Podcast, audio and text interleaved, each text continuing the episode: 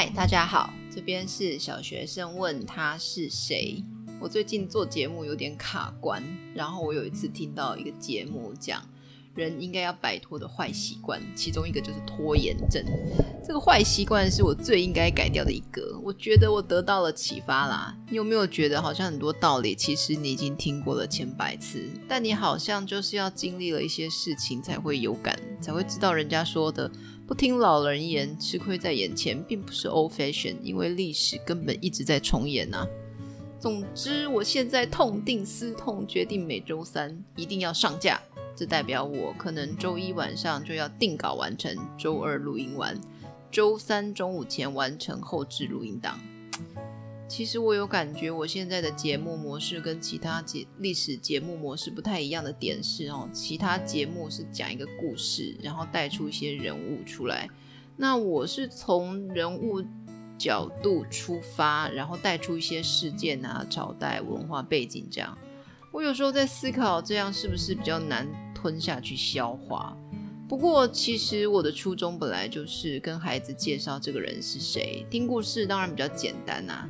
那每个人都有每个人的故事啊，所以我有在思考是不是该着重一些戏剧化的故事情节，但有时候又觉得跟孩子聊八卦是不是有点奇怪？毕竟我是希望他真的能懂这个人在历史上的意义啊。但不可讳言呢，八卦本来就会提升人，包括孩子对历史事件以及人物的兴趣啊。所以我觉得以后我可能会稍微调整一下故事内容。就是稍微再戏剧化一些的说故事方法。圣女贞德是谁？她是一个十九岁就死掉的农家少女。哈，我说的是事实啊，只是在她的生命中啊，即使是身为一个少女，却做了很多绝大多数人都做不到的超狂事迹，那就是带领法国在英法百年战争中取得好几次胜利。嗯。农家女不是贵族，而且是女生，才刚成年，而且没读书不识字，没受过任何训练，包括军事啊、体能啊、战略。我们稍微解释一下当时的时空背景哦。当时英法正在打百年战争。百年战争是什么？百年战争真的有打到一百年那么久吗？百年战争的期间是。西元一三三七年到一四五三年，有一百一十六年，根本就超过一百年呐、当然不是两国军力一直打打杀杀，整整维持了一百多年啦。总是有个打一下，然后大家休息一下。如果没有一个结论出来，谁输谁赢，谁割地赔款，还是谈和，大家不要打了啦。我们之后维持怎么样的状态？好，那下次再继续打，就是这样子的状态维持了一百多年。那战争起因可以追溯到当时英格兰王室是怎么来的呢？大概在西元十一世纪的时候啊，法国北边有一块地方叫做诺曼底，那边的统治者我们称他为诺曼底公爵威廉，因为他爸没结婚，那没结婚生下来的小孩叫私生子，不是婚生子的话呢，继承爸爸的爵位就有问题呀。那继承爵位可以干嘛？你知道吗？管理地盘，管理税收，这些好看的东西。他为了要让自己继承爵位这件事情合法，就是让其他人没意见啦，让他可以安心拥有这些东西。他做了很多努力啦。总之呢，他后来就跑去打英格兰，接着就统治了英格兰。他这个时候就是英格兰国王啊，以及法国的一个公爵，那就不是国王啊。嗯，听到这边你的感觉是什么？怎么感觉像是英格兰，像是法兰西的小弟哈？你要是法国国王，你怎么想？啊，你都有那么大一块英格兰的地盘了哈，那你就不要再笑想法国了啊，滚去英国吧。那英国英格兰国王又是怎么想呢？我祖先就有有法国地盘了啊，现在想叫我滚出去，你想得美。总之，他们双方就打打打。吵，英国国王到底可以拥有法国哪些区块？要是你，你觉得呢？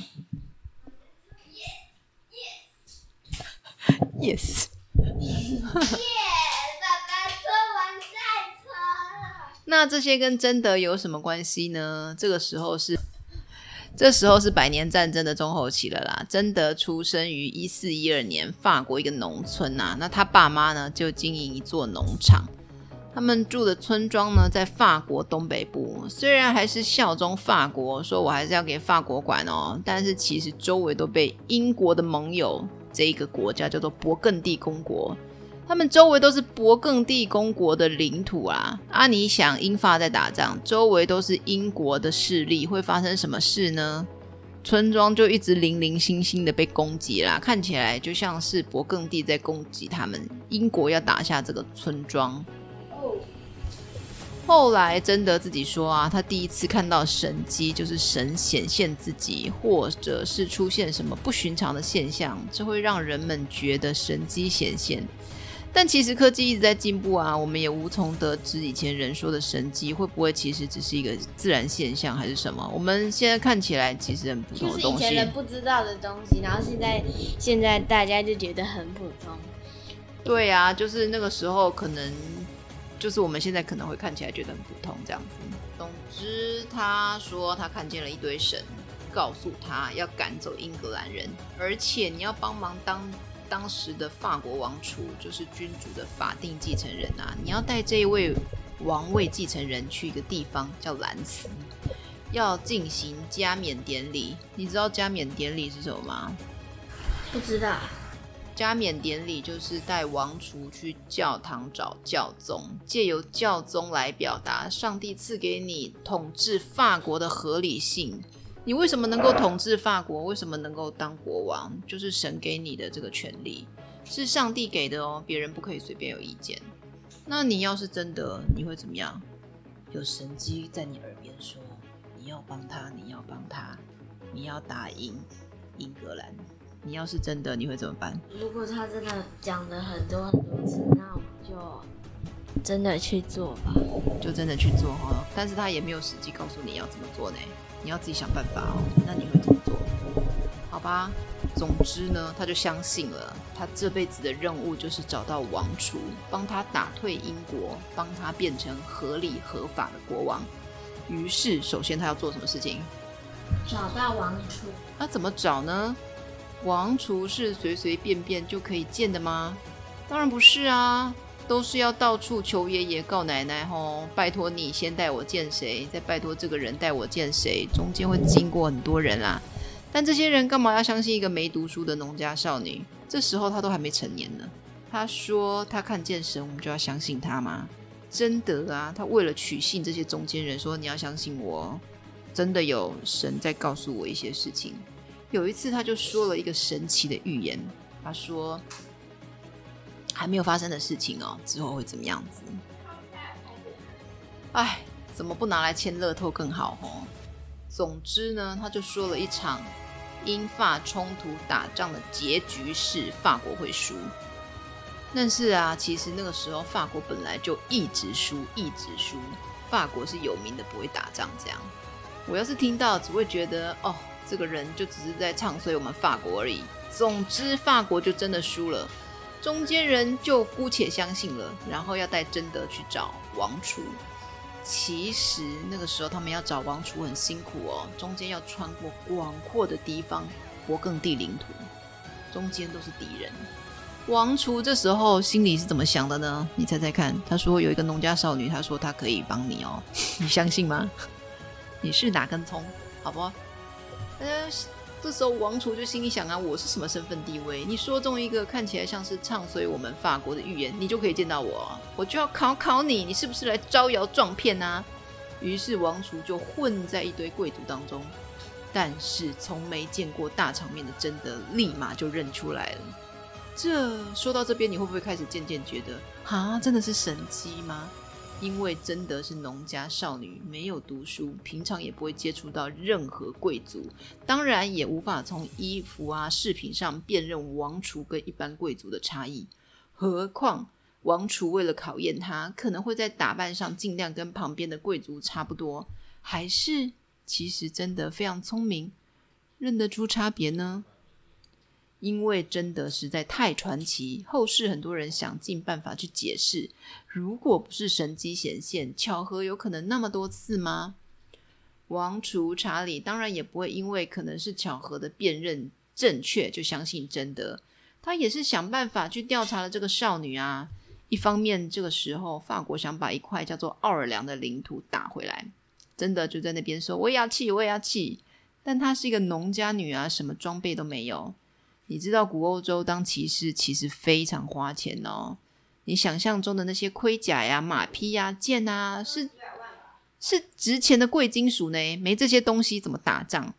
但是他的名声渐渐传开来，有一些人开始相信，真的有神迹在贞德身上哦。不然怎么解释之前那些神奇的事？于是开始有人捐物资帮忙他打仗啊。如果你是王储，你会相信吗？你会答应吗？说这个少女说我要来帮你打仗哦，她是个少女哦。王厨这个时候心里一定想：太丢脸了！我们的法国怎么会一直输，一直输？任何可能打胜仗的办法都试过了，就还是这样。现在竟然沦落到要让一个看起来像神棍的农家少女来帮忙我们。哎，怎样都是输，那就让这个少女试试看吧。是有多绝望才能够下这样子的决定呢？哎，等等，你会不会很好奇，怎么都是王储在决定事情啊？他的老爸国王呢？我也不知道哎。原来啊，那个时候法国国王生病啦，是精神上的疾病。他是国王，可是呢，是一种没办法工作的状态，所以那个时候就都是他儿子在做事啊。从这个时候开始，贞德啊，他就带领法国对抗英格兰的大大小小战争中，这个时候一直输的法国军队的想法是什么？反正怎么打都会输啊！我干嘛那么认真？保命比较重要嘛。所以呢，他们的战略方式会比较谨慎保守。其实后来历史学家都认为啊，贞德的每一次获胜，比较主要的因素是他鼓舞了士气。不管是认为啊，真的有上帝的神迹显现，或者是那种连农家女都可以做得到事情，为何我们大男人不行的这种激将法。不管从哪个角度切入，贞德的出现就像奇迹啊，带领着法国军队迎来每一次的胜仗哦。贞德的打法比较激进，跟法国军队小心谨慎的做法不同，某种程度上看起来会很像疯子。有一次啊，贞德在交战中啊，被一支箭射中了肩膀，而被士兵们抬离前线。你看他都倒地了哦，但是呢，他就把剑拔出来。然后呢，就装作没事一样，负伤重返战场，以领导最后的攻势。其实这样子的事情发生了好多次。有一次啊，在攀爬那个攻城梯的时候呢，遭到石头击中头盔，可还是呢被石弩，这个石弩就是一种大型的投石器，击伤腿部。但他还是爬起来继续战斗。你要是法国军人，你怎么想？哇，这女生真的是个疯子诶，这样是不是真的是有神机呀？这样。他不止在打仗中很激进，对于事后的战略也很激进哦。那个时候，法国人想收复比较近的巴黎或者是诺曼底，但你还记得贞德的使命吗？他要带王储去兰斯加冕，所以他一口气往两倍远的兰斯进攻，这危险程度可不止两倍哦，因为越靠近敌方，敌方的军力会超过两倍，越来越多。但因为贞德每次都打赢啊，法国军队当然觉得哦，我要听贞德的，他们就真的出乎英军的预料，跑去打兰斯。当然很难打，但真的就贞德就一直赢啊。大大小小的战役呢，也俘虏了英军以及他们的指挥官，不止胜仗，还活抓指挥官，是不是超强？法国受伤人数很少，自己没怎么受伤而胜战。这种就是大大的胜利啊！因为你很快就恢复兵力，可以继续你要做的事情。就好像你要考试、要比赛，你不能生病或者是受伤。只要你生病或受伤，你能读书跟练习的时间就变少。所以身体健康真的很重要呢，可以理解吗？嗯。路途中打赢了一些胜仗，还抓了英军的指挥官。后面的堡垒就怕怕啦，就先投降。我怕怕，我不要打。然后呢，他们就顺利进入兰斯，王储就顺利进行加冕，正式成为法兰西国王，就是查理七世。啊，关于贞德的神迹，还有一件很神奇的哦，就在这个时候，法军的粮食不够怎么办啊？没受伤，大家饿肚子咯。有一个修道士，修道士就是在基督教里面的修士，他们但是他们不是神职人员，他信教也传教，但是不在教堂里面工作啦，这样。他在这场战役之前呢，就到处说：“哎，要世界末日啦！”啊，有些人就想说：“啊，要世界末日了，我不想种作物了。”但是还是肚子饿，怎么办呢？就种一些豆类啊，能够早熟的作物。军队到当地时，就刚好成熟可以吃啦。哇，很有成就感，有没有？怎么打怎么赢？接着要做什么？真的会不会想啊？我完成使命喽，拍拍屁股要走人。如果他这个时候走了，接下来可能会活得不错，但他就不是普通人呢、啊。他说：“我要继续把首都巴黎打回来。”但这个时候已经变成国王的查理七世说：“哦，我们不要用打仗了啦，我们用谈的。”其实这也很有道理啊，说不定敌方觉得：“哦，法国最近一直赢，诶，再继续打，可能又要吃败仗，还要损失多少兵力。如果直接割让法国要的城堡，还不用损失我的兵力，其实这想法也不无道理哈、但是今天这座城墙是巴黎首都，诶，谁能够轻易割让呢？”所以呢，他们感觉好像有点你做你的，我做我的。查理七世啊，就谈归谈，真的就还是一路打打打打打。然后呢，这个国王就进行了 扯后腿的行为，打到一半，真的都还受伤了哦。他受伤为什么是大事？因为他是指挥官啊，看到指挥官受伤，下面的军人就会很害怕。何况真的是有神机的指挥官呢。好啦，真的这个时候呢，他就接到王室的撤退命令，说回来了，不要打了。哎，真的有多挫折呀！后来过没多久，大概快一年，他就被英格兰抓走了。说到被，对啊，说到被抓走，这故事是这样子的：前面讲的法国王室说撤退吧，然后他就只好撤退。中间还是经过几场战役啊，在一场规模小小的战争当中啊，这场战役呢，他们在康比涅城这个城呢，在巴黎的东北方。当时贞德其实是抵抗英格兰跟勃艮第人的攻势啊，他下令撤退啦，不要让敌方进城。但他很有领导人风范哦，他就压在军队的最后面，确认所有的法军都安全进城，有点像是幼稚园校外教学，一个老师要站在队伍的最后面，确认不要有任何小朋友跑不见嘛，对不对？但是守城的士兵太害怕敌方会跟着冲进来，没等到所有部队撤回，便将城门关下。贞德跟剩余的后卫部队啊，就遭到了敌方勃艮第人的俘虏，被抓走了。啊，被抓走怎么办？而且是这么重要的人，我猜双方都很傻眼。法军心想说：哈，真的被抓走，诶，要怎么样才可以让他回来？付钱还是割地啊？这时候大家心思都很复杂哦。我要是法国军人，我当然希望国家付出一些什么，把贞德换回来。他可以带领我们一直打赢胜仗，但是法国王室甚至法国国王可能就不希望贞德回来哦。为什么呢？不知道。如果再这样下去，贞德打什么赢什么，那我们王室的颜面往哪里放啊？面子有那么重要吗？就是那么重要。王室如果没有威信，怎么统治这块土地的人民？人民会不会觉得保护我们的是能干的贞德，而不是你们这群一直打败仗的贵族啊？是不是？那你觉得主教会怎么想？你是哪根葱，竟然敢说自己有神机？如果神明显灵，怎么不是找我？这个时候主教也感觉自己很丢脸啊。勃艮第心里想说：哈，我们居然抓到真德诶，这下我们要什么条件啊？我们真的要放走这个大人物吗？如果我们真的惩罚了贞德，上帝会不会惩罚我？如果真的有上帝，而且上帝真的要帮法国，那我们现在就是忤逆上帝的意思吗？但是放走贞德又不甘心啊！当时有关俘虏的惯例是，只要俘虏的家人能够付出赎金，便能将他赎回。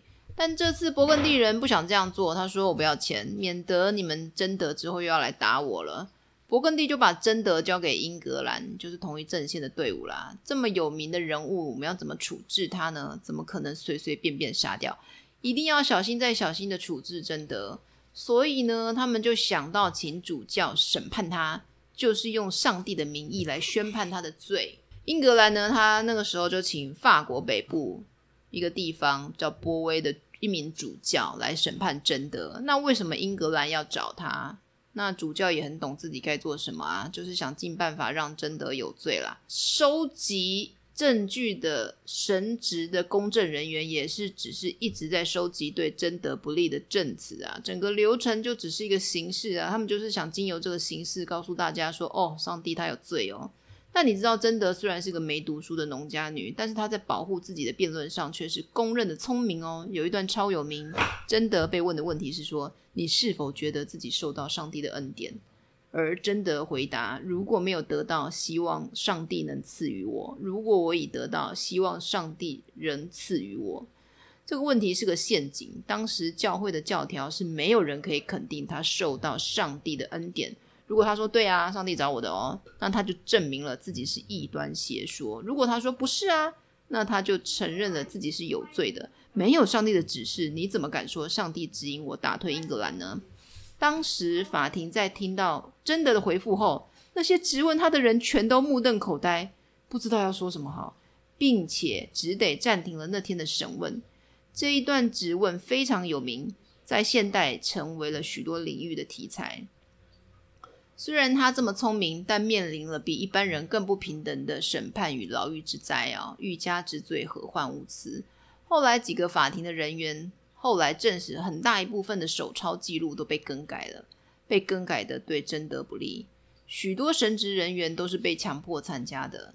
贞德是女生啊，她应该监禁在由修女所看守的教会监狱，但英格兰人呢，却将贞德监禁在一般由士兵看守的监狱中，为了保护自己，当然是有发生一些事情啊。贞德在监狱中被一名英格兰贵族试图强奸未遂，未遂就是没有成功啦。贞德拼死抵抗这样子，还有因为她的裙子被偷走而没有衣服穿了，所以呢，本应该穿女装的贞德又换回男装，因为当时的男装很难被强行脱下来。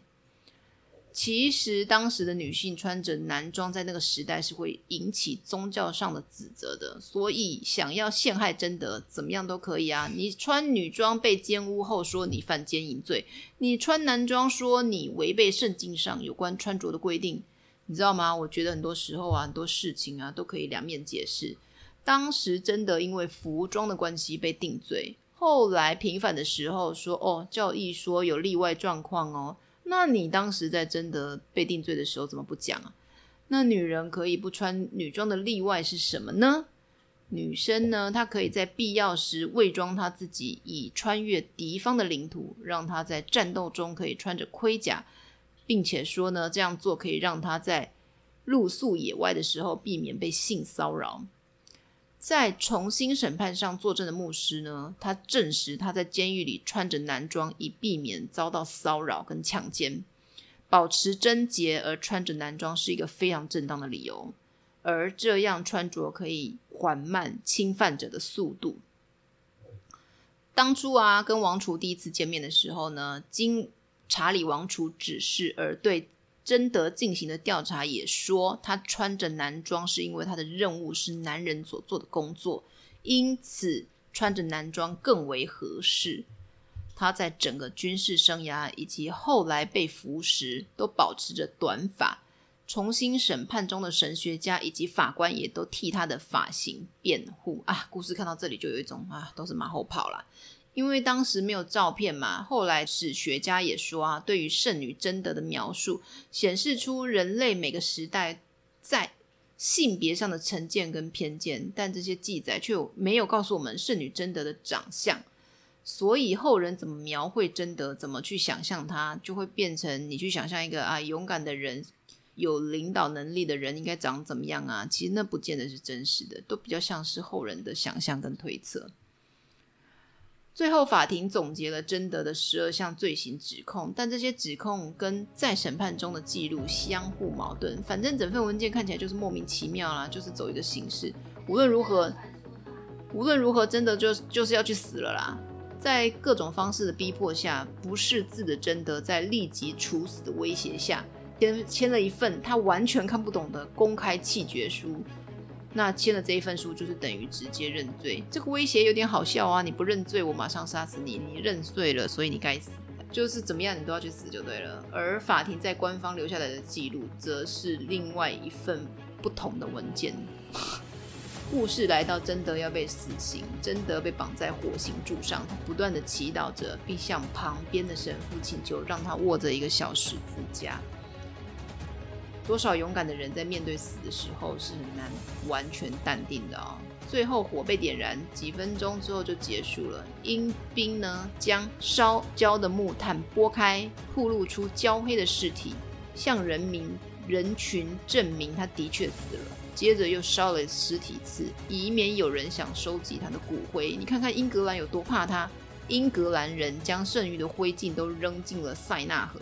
负责点火的刽子手后来形容他当时非常害怕。很怕，因为烧死了一位圣女而会被打入地狱。人死归死了，名声不能被侮辱啊！贞德的妈呢，就到处呢求爷爷告奶奶，说我女儿是无辜的啊，让当时的主教同意重新审判贞德。这次的审判呢，就公平公正、正规多了。遍及欧洲各地许多的神职人员参加了审判，审判的过程也遵照标准的法庭规定进行哦。神学家组成的小组也分析了一百一十五名目击者的证词，时隔二十五年，终于正式宣布了贞德的清白。我当初在资料上面看到“清白”二字，就想到《如懿传》的女主角对皇上大吼“清白”二字，臣妾都已经说倦了。这什么意思？就是他就是清白的啦，我就还一直对你说我清白的，我无辜啊。好啦，从头到尾就都是清白的，哪有什么好宣布？哪有什么好平反？贞德最备受争议的就是他说他看到的神迹，其实就算是在当时，你也不知道他说的到底是不是真的。何况到现在也过了那么多年。当然，如果你对天主教很虔诚，就比较有动力去相信这是神迹啊。但这整件事看起来更像是贞德有精神上的疾病。很多学者认为贞德所看到的只是由心理疾病造成的幻象、幻觉跟妄想啊，比如偏执狂的精神分裂症。什么是精神分裂症？精神分裂症是精神疾病的一种啊，它的特征呢、啊、是患者出现言语混乱啊、异常的行为，以及不能理解什么是真实的。日本跟台湾曾以希腊字根直译为精神分裂症，现在台湾这个症状的正确名称叫做思觉失调症，那日本就会称它为统合失调症。常见的症状包括错误信念、不易了解或混乱的思维、听到其他人听不见的声音啊、妄想、幻觉、幻听、社会参与跟情绪表达的程度减少，以及缺乏动机。诶，后面这段社会的参与跟情绪表达的程度减少、缺乏动机，这不符合真德的状况吧？他超级社会参与，而且也没有什么缺乏动机，动机可大着，他就是要有很多事要做，有没有？然后呢，还有可能的原因啊，有癫痫啊造成的短暂脑叶变化。什么是癫痫？癫痫具体的特征是重复发作或长或短的严重抽搐症状。原因有非常多啊，可能有脑损伤啊、脑血管破裂就是中风啊，还有脑肿瘤、脑部感染病毒还是细菌，或者是先天性障碍，类似基因突变呢、啊。但是到目前为止，大多数的脑癫痫。的原因都还没有理清楚，说到底是为什么这样子。脑液是什么？有没有看过脑袋的图片啊？就是有点像肠子这样卷来卷去，然后肠子是挤在脑，对，挤在肚子里，脑液就挤在脑壳里这样子。那其他说法还包括结核病啊。什么是结核病？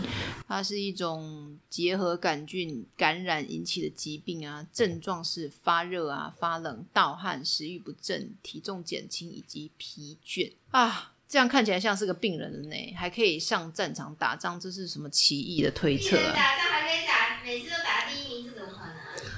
是啊，所以呢，大多数采取这种看法的学者都认为，真德只是一个名义上的精神领袖，而不是有真才实干的领导人。但我认为，有精神上的疾病不代表他不能成为领导人啊，这个说法有点奇怪吧？领导人本来就是带领着大家的精神意念啊，不然每每件事情都自己做，算什么领袖？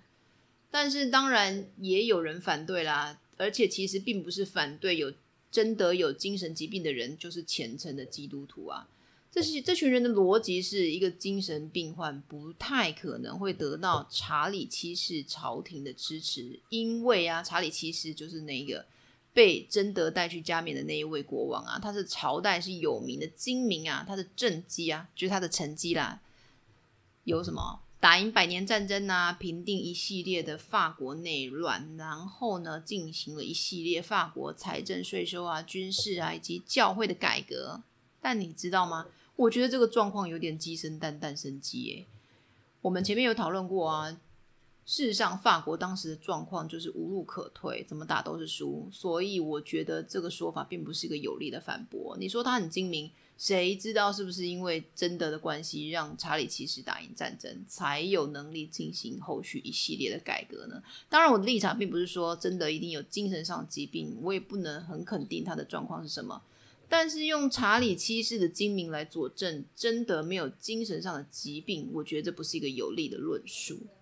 还有另一个说法证明，真的不是精神疾病患者。这些审判者呢，常常从一个问题啊跳到另外一个问题啊，换来换去，变化无常。